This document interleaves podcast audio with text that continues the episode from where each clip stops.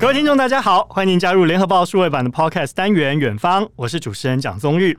俄乌战争已经进入了第二个月，这一集节目呢，我们要请听众朋友们跟我们一同越洋进入乌克兰第三大城奥德萨，一起了解当地的情势。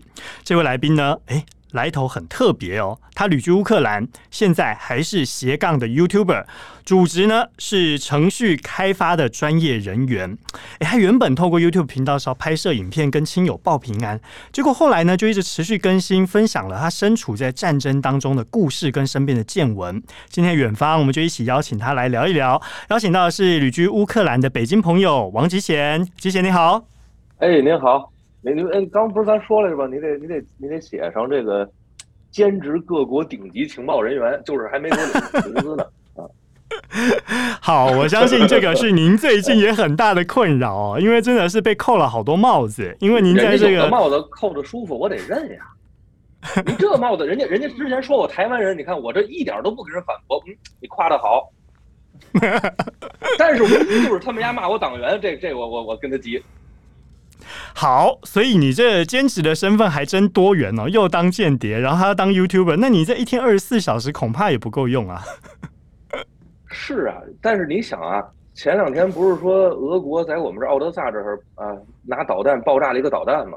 人家那是高科技武器，嗯、人家都给我炸出平行宇宙来了。嗯、自打那颗爆那颗炮炮弹爆炸以后，我这整个世界都荒诞了，这世界开始变得我无法理解了。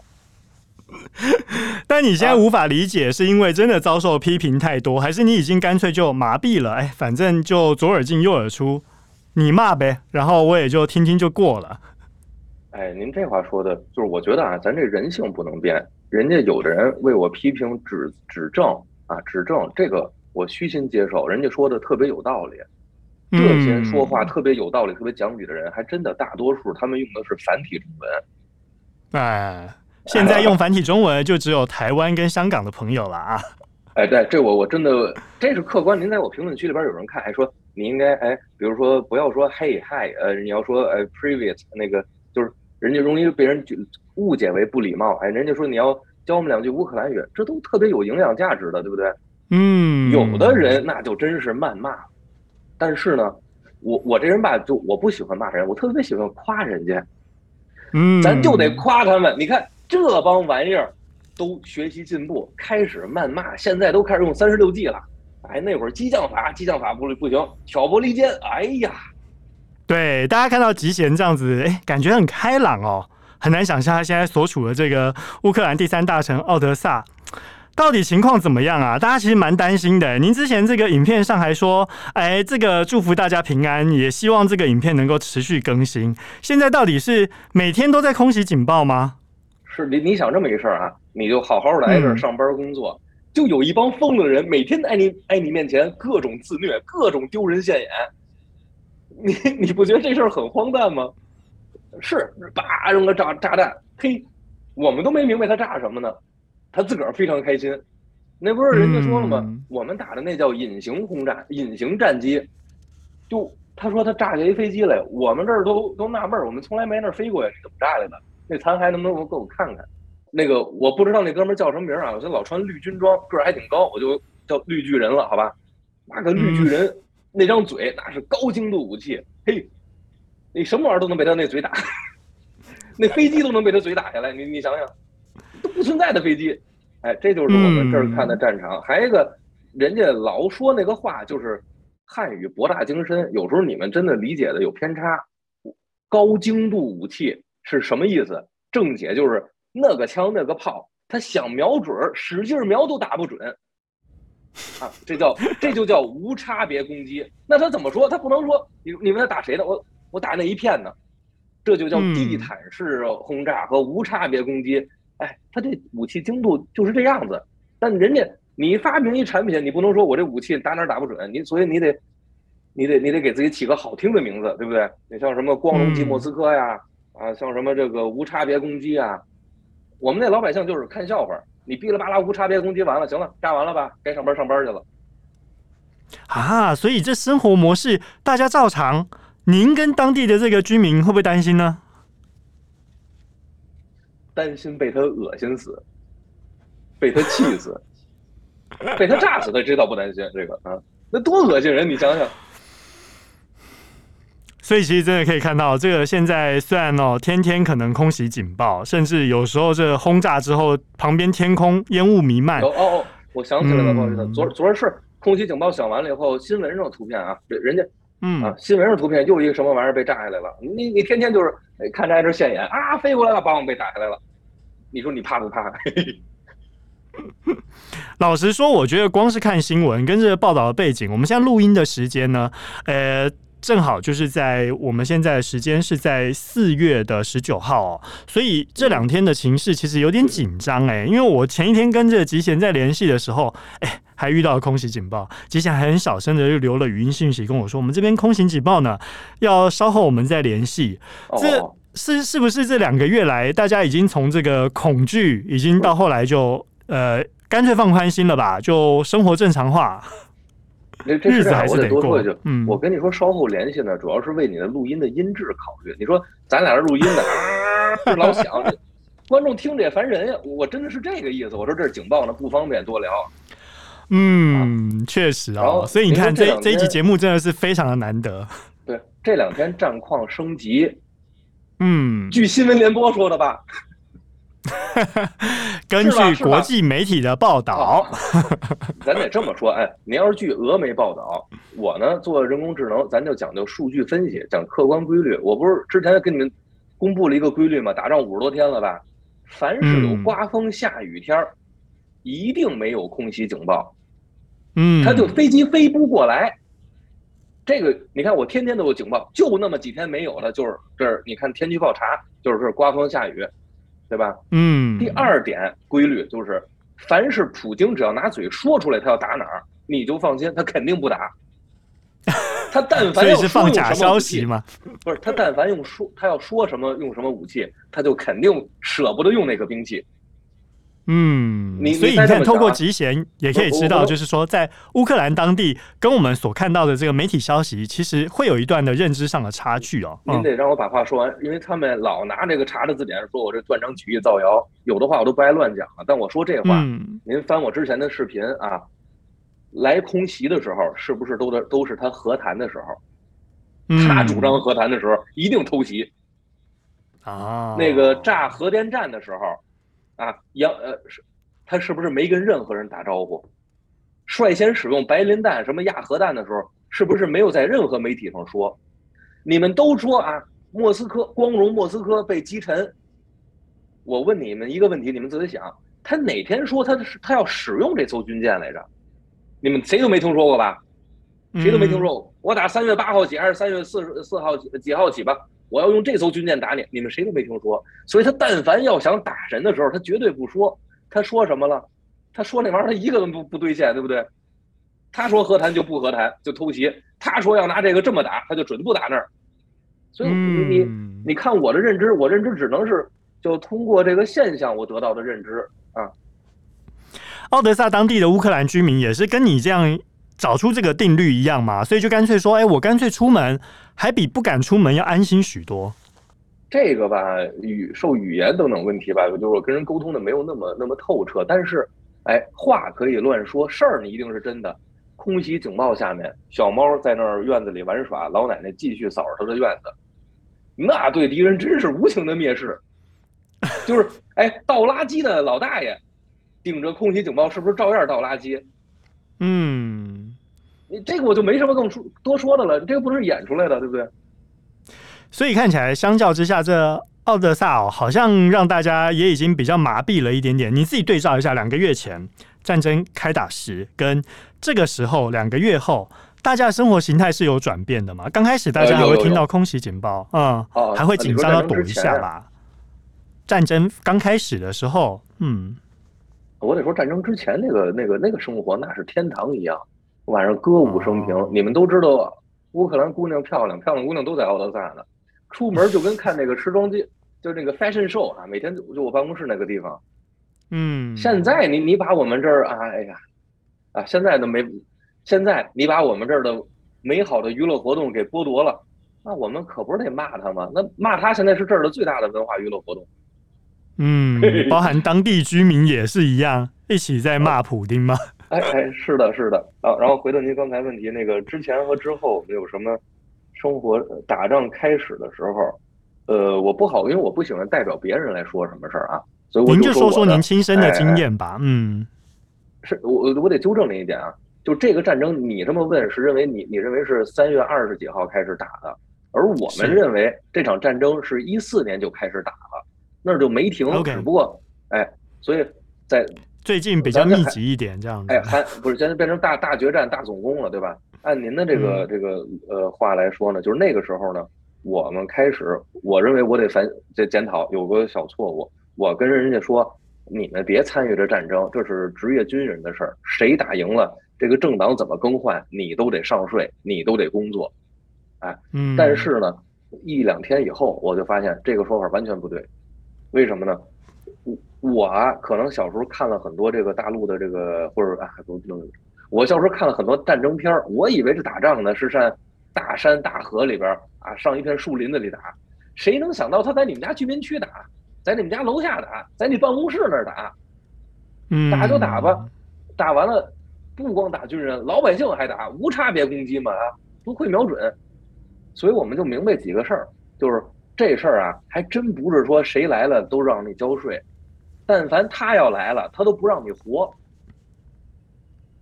咱们说，我们也看过《孙子兵法》，打仗我还真没见过这么个打法，全面进攻，首都也打。全国各城市一起开火，那时候那个时候我们就明白了啊！我说这个之前还是说没真正开战的那个时候，我是这么想的。自从开战，自从看到他的打法，就两三天的时候，所有人就都明白了，他这个打法没准备给你留活路。嗯，一般人打仗，你说从东边一点点往过推，一点点碾压式打啊，我们明白你就是玩边境冲突，然后一点点的，他这等于把乌克兰能围的地儿都围起来打。嗯，这是这是最开始他手里还有兵器的时候，他他的行为表达出来的，让我们看到的战略意图，这都不用任何人解释，我们就看明白了。所以这件事儿，你既然都不准备让我活了，那我们只能反抗了。嗯，所以您看到当地乌克兰居民确实也是抱持这样的心态，觉得哎，这个国家有难，那当然就是自己出来共同抵抗了。哎，我觉得最让我佩服的地方就是什么呢？沦陷区啊，沦陷区，县匪的这个地方，嗯、那个匪说什么？匪说你要敢骂我，我就给你关进十五年啊！怎么怎么样？民众怎么样？民众我操，吓得指着呀坦克车骂，你丫王八蛋，你给我滚蛋啊！就就这种话啊，伊迪大会啊。这是赫尔森这种，这个事件发生在赫尔森、哈尔科夫，几乎每一个你们听到的沦陷区，所以这地方的老百姓，我觉得特别可爱。特别可爱，这个不是老爷们儿干的事儿，这都是姑娘、老奶奶、老人干的事儿。爷们儿干嘛呢？爷们儿在前线呢。所以真的是全国上下这样子，军民一心哦。就是说，您不光在前线的，包含就算哎，我今天面临的这样子的遭遇哦，呃，俄俄罗斯这样子派军来攻打，或者说直接空袭，这确实也是让乌克兰人非常感冒的一件事情。您到这个乌克兰外派已经多久的时间了呢？嗯。哎，这个用词不不恰当，不叫外派，我自个儿乐意来的。我来这儿是为了跟他们工作沟通方便，能第一能见面，第二我们都在同一个时区。我之前跟他们不在一个时区，甚至有的人呢，我有的同事在在俄罗斯西伯利亚那边，那都差了好几个时区了。我至少往这儿比他又近了一个时区吧，然后再赶上有夏令时什么的，就是我们的时间能反正能能更方便一点。这是我来这儿，我以居民的身份在这儿。呃，去年九月份我拿的身份证吧，哎，之前呢我来这儿是出差，出差呢，但这个出差可能不像那种旅游式出差开会，就是我来这儿，呃，每次我也租一个民房，租一个多月，哎，一年来两次最多，因为这受签证的限制，还有我在那边也有别的工作，呃，也是那么在一起，大家工作生活，在这边的这个办公室呢，我们，呃，几年前就有一个办公室，但不是我现在的这个办公室啊，因为我们的生意在。不断的扩大团队嘛，嗯，所以我真正说搬过来，就是指的是把我这个呃家具呀、金银细软呀、车呀、存款呀全都搬过来，准备在这儿住。那是新年还差三四天过新年的时候，因为我就紧赶慢赶，我就怕新年加圣诞圣诞节这假期在这儿耽误了。这边的圣诞节是在一月份。就万万没想到，哎、欸，一来然后就遇到了现在爆发了俄乌战争这样的情况。碰到这情况会想回回国内吗？这个战争，我们万万没想到，他给玩成全面战争了。因为我这个在的这些国家比较，我比较习惯边境冲突。我们一直认为乌东地区存在边境冲突、武装冲突。问题是我之前住那地儿，阿尔巴尼亚地区、科索沃地区，你说那地儿没边境冲突吗？科索沃是吧？嗯，不是，也不不能说更多啊，比这个那那就就没法比了。所以我就我就明白这事儿，就你别上边境待着去，你你非得你你比如说往新疆边境，你往云南边境，那不都有冲突吗？啊，所以我们我们大使馆不是中国大使馆，就是乌克兰，呃，那个驻马其顿大使馆也跟我们说，我们也理解认同，对吧？不上边境添乱去，边境冲突我理解，炸首都这事儿我特别不理解，炸旅游城市、炸首都，这这就不理解了，对。所以您碰到这情况。刚开始会有想起说，欸，你要回国这样的念头吗？还是愿意继续待在乌克兰呢？我有没有想我要回国这念头？我就觉得你小子很坏。我这儿猪肉黄瓜多少钱一斤？你让我回国那儿多少钱一斤？我这好好的挨着过着日子，我这儿住八十平米的房子，我天天可以买菜，每天还看普京笑话。我回国，这不跟自个儿较劲吗？嗯，你不觉得我在这儿比回国隔离还自由吗？我这儿也有沦陷区，这沦陷区我可以指着家坦克车骂街。啊，某些地区我估计这可能都这么干，这个自由都没有。嗯，我们这儿快意恩仇，你至少还能选择怎么死，对吧？有的地儿连你自己怎么选择、怎么死的权利都没有。我他妈乐意得那病行吗？我喜欢那感觉。嗯啊，我我喜欢这 feel，你碍你屁事儿了，我碍我们家玩的我的病，这这个这个怎么说呢？你这不叫人权，你尊重一下那个病毒的权利行不行？所以其实待在乌克兰相较之下也比较开心了哦。虽然说其实现在碰到这个战争状况比较复杂一点点，我们也知道你刚开始其实这个 YouTube 的频道，敌人敌人你能看得见，那个地方的敌人你看不见，但它存在着。你看现在啊。点着我名字喊打喊杀，要弄死我，要每天都在查查字典想害我的人，这些人是不是都用简体中文呀？嗯，是不是讲的都是普通话？这个留言上恐怕是看不出来是不是讲普通话，但是使用的是简体中文是看得出来的。有，有节目呀，人录着节目，YouTube 录着节目，遮着脸骂人啊，有。他肯定说的不是粤语啊，这我可以肯定，不是绝对不是粤语。所以，其实，在 YouTube 上面，你自己也会碰到，也看到其他人对你的批评哦。而且，就是这个影片的形式，我们知道你刚开始在录制影片是为了要报平安，但是有没有从来没有想过说，哎，怎么会呃录个影片，然后跟大家分享在当地所见所闻，结果反而招来这么多议论？对，您说这对，开始是真是为了报平安啊。呃，最近呢？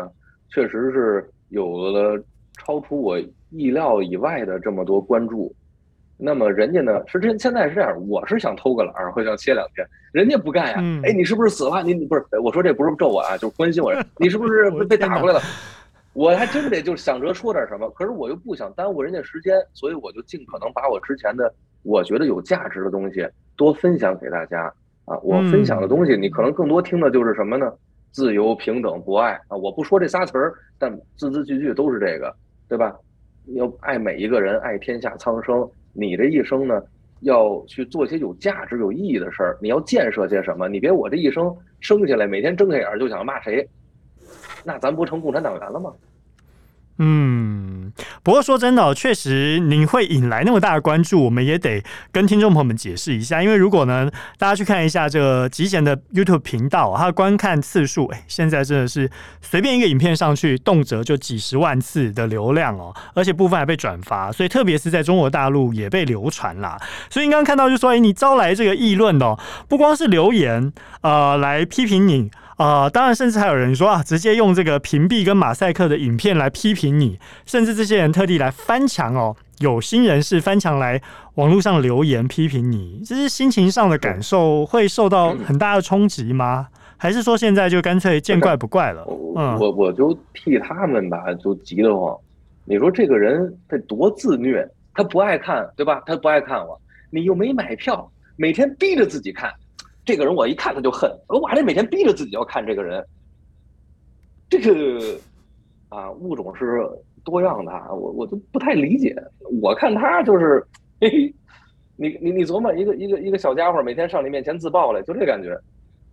所以，这引发争论的是其中一个影片，也就是您谴责俄罗斯侵略这样的影片，这是不是跟你这反侵略的主张有关联呢？然后还有你自己的这个微信还有社群账号也被封锁，是不是你自己也觉得跟这反侵略的主张都有关，所以才碰到这个状况？那个，呃，说实话，我都不知道是因为哪个视频就怎么火了。有的时候我都匪夷所思，就是我不知道我买个菜就打着谁脸了，我真的不知道啊。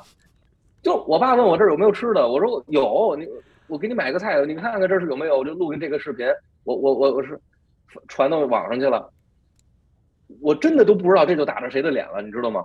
人人人家人家就就就拿这个，我说买菜有什么可看的？你们谁没买过菜呀？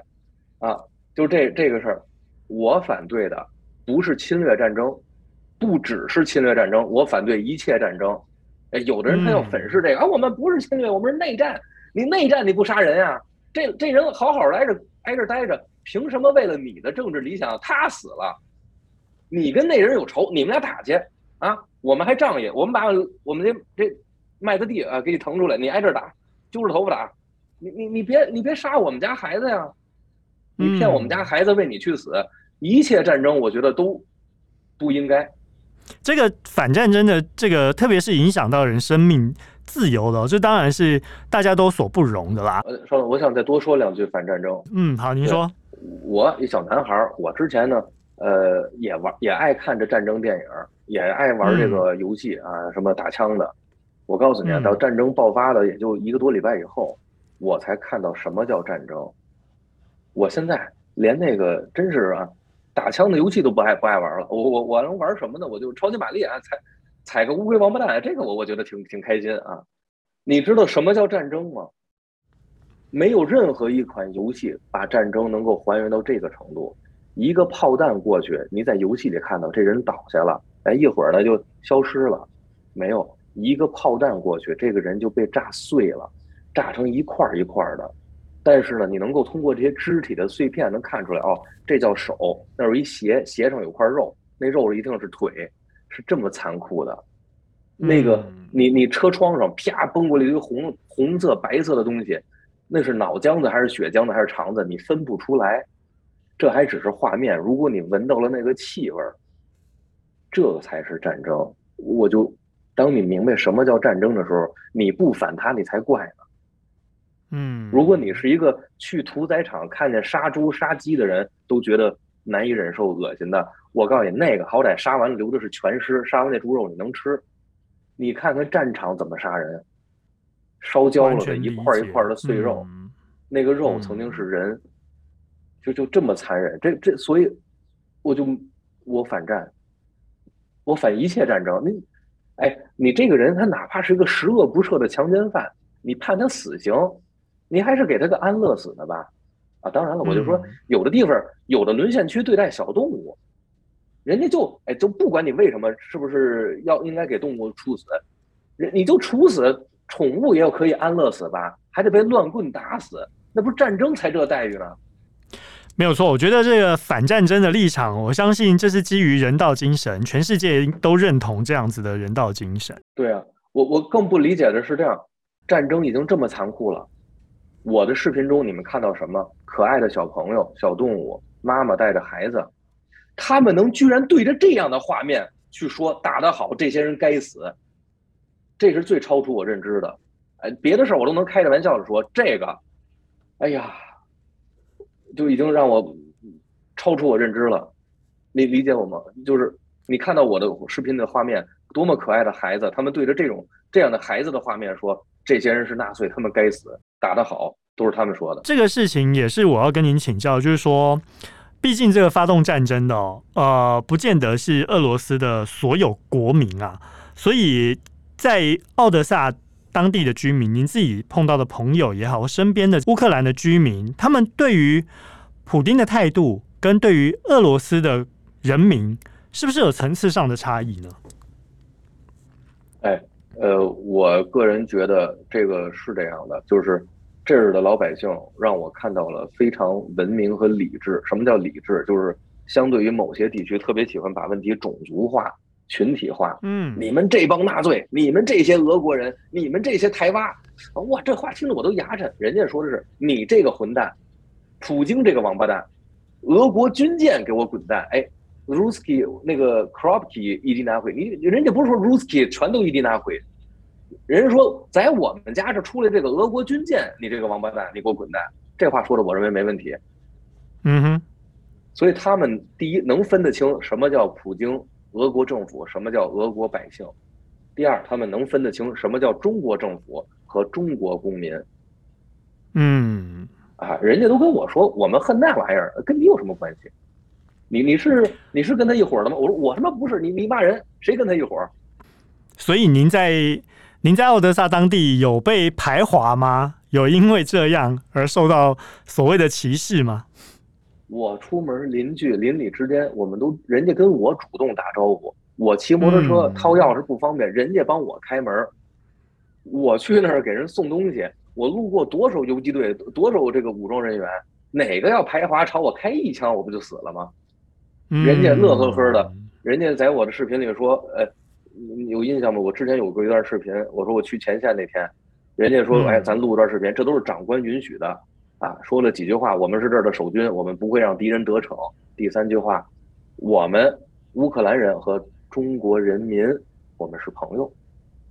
嗯，会这么问是因为哦，这个俄乌战争以来，中国大陆官方对于这俄乌双边的立场哦。”一直受到国际关注，比如说像是一些官方媒体的报道，普遍是援引着俄罗斯官方的说法，诶，甚至还质疑说美国是幕后黑手啊，结果被这无国界记者组织来谴责。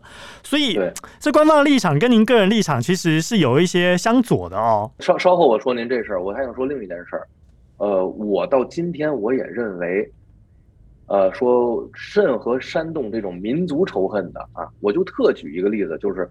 说乌克兰人仇恨中国人，这一定是个谣言。当地媒体，我跟他说这话的时候，当地媒体都都一脸问号，都不知道你说什么呢，没听说过这事儿。那到底是什么人以什么样的目的制造这样的种族谣言？当然，这种这种人制造谣言是他们的一贯作风。呃，在建您这频频道啊，有一个还一位中国人在这儿也有点知名度，叫战地记者老赵，人家是做志愿者。我觉得做志愿者好样的。就有这么同一波人，还在煽动挑拨我和他之间的仇恨。我跟他，我俩挺好的朋友一样，有什么可仇恨的？哎，那帮人不不，他他背后说你了，你不知道。哎，跟我这儿，你不知道他怎么骂你的，这就挺没劲的。嗯，这是哪儿的人？他们是哪个党派的？他们做事儿有什么目的？我不知道，你们帮我去想一想。这太坏了，真的是让人匪夷所思啊！哎，小的挑拨我们俩人，大的挑拨两个民族，挑动群众斗群众。哎、嗯，我好像说了什么党章了？呃，不好意思啊，这这这好像哎。那如果就您自己现在所在奥德萨，当地的乌克兰居民对您倒是没有这一方面的误解吧？没有啊，你看那个卖肉的姑娘见着我们乐得跟花儿似的，没见着。咱是咱也客观的说啊。哎，咱是不是卡了、嗯、啊？没卡啊，咱客观的说啊，那个如果有一个坏人啊，他见谁抢谁的钱，他是一如既往的坏，他不是说先查完你护照，哦，你中国大陆公民，我再抢你钱。你没见过一个劫道的这么劫道吧？嗯，就咱这张脸，这儿有没有日本人？这儿有没有台湾人？这儿有没有韩国人？离十米开外，你就那么确认我就是中国公民啊？所以有坏蛋，啊，我们也在逮这些坏蛋啊。这个不等于人家就反华。第二呢，就是说，有一王八蛋，就就特遭恨，就像我刚才说的那样的，谁见他都想打他。那你不能说，因为他拿了本什么护照，我们打的就是那民族，对不对？我的这个说法和思思路是和当地相对比较一致的。理解，所以其实当地的居民也认同您，就是说您自己这样反战争、反侵略这个立场，当然是多数人都认同的。但是不会因为说，哎，中国大陆官方呃，可能看起来对于俄罗斯好像比较支持一点，然后对你有所歧见，对吧？会有这状况吗？哎，人家呢，有人多问过我几句，说这个你们国家政府是这么说，你怎么看？人家哎，有有有，就是有人，就首先一大批人根本就不问，他知道你是你，他是他。人有人问，也不是说为了指责你去问，人家问问你怎么看，我说我看不懂，我我，那你看我干嘛了？这跟他不一致。嗯，所以意见跟立场相左就相左呗。当地人还是认识的是王吉贤，当地人是认识，哎，不是他不认识王吉贤，就是你是你，他是他，您去那儿，人家也是登同样的。孩子这儿的，咱们不说是因为受教育程度吧，还是思想开放，人人家就比较开明，人分得清这些事儿。所以其实对你来说，哎，难怪你会说待在乌克兰，你也愿意，嗯，对，人如果人家问你，哎，你你，呃，你们政府是这个立场，认为杀乌克兰对，你怎么看？你要说，嗯，我和他立场一致，我认为杀乌克兰也是对的，那你找死。那那不叫歧视，那是你在那找死呢，对不对？嗯，好，所以其实透过集贤，我们可以看到，就是说，在很多媒体的报道以外的，呃，近距离的一些乌克兰人民的对于这次俄乌战争的一些看法跟观点哦，这可能就是会跟媒体所报道的也也也是有一些出入的。但是从这个俄乌战争发生以来，其实国际之间。也蛮喜欢去讨论，甚至去做一些类比的分析。其中特别就是讲说哦，这个以两岸关系来类比俄乌战争。其中呢，像是美国之音他们就刊了一个报道，就指出了说，中国大陆啊最近密切关注这个战争，并且为可能的侵台战争预做准备。里面还特别。引述一段话说：“诶，如果没有办法确定能速战速决的话，北京就不会采取武力行动，甚至可能也在寻求和平途径。当然，这些全部都是所谓的推测嘛。那我只是好奇说，您看到这样子的报道，您怎么去看待？说，诶，我拿两岸关系或两岸之间呢来类比乌克兰跟俄罗斯之间的战争，你怎么看呢？我就觉得这帮人都疯了。”打谁我都不开心，什么两岸，什么美伊，你就谁该死？那那人好好的上着学，做着作业，那小孩子就被你们给打仗了。哎，亲这个伟大，因为您的问的这问题呢，就是说我确实我是就学电脑的，咱聊编程，咱可以聊一天。您问我这些个，就这边涉及到很多历史原因，什么台湾的和大陆的这些历史关系，我并不了解那么多，我不能多讲和乱讲。但是谁用武力解决问题都不对。我对这块的感情就是说，因为我在大陆，我我学的也是大陆教材啊，对吧？我也没读过外国人的书，人家给我讲啊，大清灭亡以后，国父孙中山先生成立民国，建立民国，带领我们走向共和啊。这事儿发生在哪年？啊，后来有了日本侵华战争，后来有了新中国成立，但是。我们的历史书上给我讲的特别明明白白，大清哪年灭亡的能查着，民国哪年成立的能查着，民国哪年灭亡的查不着，所以他这块他他也没跟我说清楚，我也不敢乱讲，我只能跟你说查不着。我就听说今年是民国一百一十一年，因为那也是我们中华民族的传承，我不希望民国亡了，我不希望文化断了，我不希望。这些文化的传承遭受武力战火的洗礼，我不希望，所以我不能说谁对，但我可以明确的说，杀人不对，杀人是错的。我不希望他亡了，就像我不希望一个人死了一样，我也不希望那个国，如果他继承了孙中山的革命遗志，我说的一，人家孙先生也许人做过很多一些不对的事儿、错的事儿，但是走向共和这事儿。我没觉得哪儿有问题。好，所以这听起来就是说，关于两岸的议题呢，恐怕还是要交给呃政治人物来解决哦。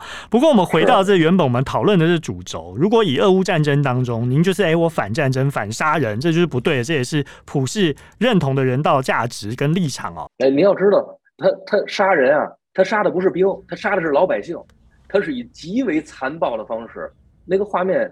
我现在还历历在目。我们看到一个老奶奶，她就下楼倒个垃圾，他两条腿被炸到十米开外，他人还活着，他在那儿哭。嗯，这是战争，这叫杀人。一个老奶奶在厨房做着晚餐，她被炸碎了。我说的都不是说你开坦克车，你在坦克车里被炸死了，你是军人啊，那是你的职业，你牺牲了。这他妈老奶奶招招谁了？这是我真正反对的杀人，我完全不能容忍。嗯，啊，还什么和？哎呀，这个玩意儿我就听见那个谁，这这个共产，哎，我一路我一路骂的共产党，我骂的是苏共，苏共要为俄共复辟啊，这个我得特别明确啊。你要说中共有没有核武器，我我还真没见着中共历史上他对谁使用过核武器，但他妈的俄共是不是炸人核电站呢？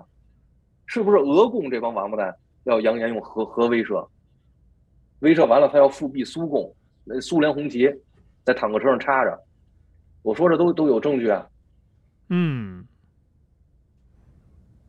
所以，其实，在俄乌战争当中，给你带来一个很大的震撼哦，就是说，你刚刚跟我们聊到，不光是你自己小时候玩的这个呃战争游戏啊，或者是你看到这些战争片啊，但是因为活生生的就在自己身边身处的这一块土地上发生，所以给你很大的震撼。所以，你对于这个俄乌战争呃所主张的价值也是反杀人。不管你用什么样的手段跟途径，政府的立场跟官方的立场，跟你这个军方的职业，都是你们应该要去面对。但是老百姓是无辜的。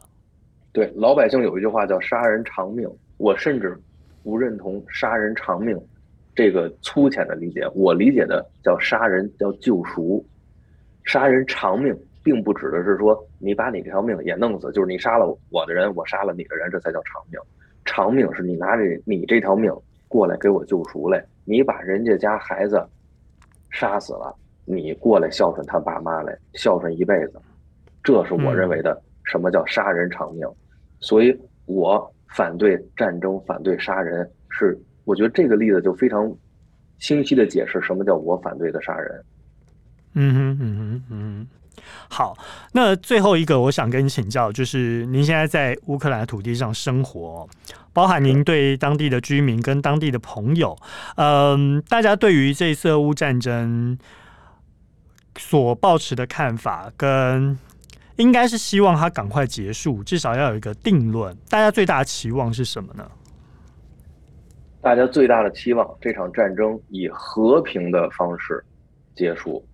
什么叫和平？这块儿我发现最近存在很多分歧，我必须要，哎，向大家解释一下。至少我在乌克兰这边听到的，什么叫以和平的方式结束，以及和平谈谈判。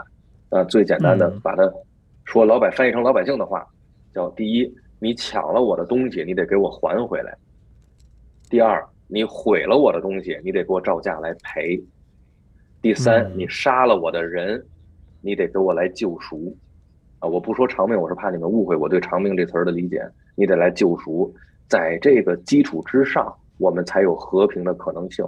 但很多人把和平和投降、跪地求饶可能混淆了。我们非常期待战争以和平的方式结束。好，所以其实乌克兰的人民也是有他们自己的主张跟诉求，但是就要看双方接下来如何来做谈判。当然，希望这个战争也早日落幕。当然，我们也要替这个不幸的罹难者致上哀悼之意了。那也希望吉贤在乌克兰，呃，保持平安，好吗？一切小心，一切注意。哎，嗯，谢谢。好，那我们远方就到这边喽。我们远方下一次再见。谢谢吉贤。好，谢谢。更多精彩的报道，请搜寻 VIP 大 U 点 com 联合报数位版，邀请您订阅支持。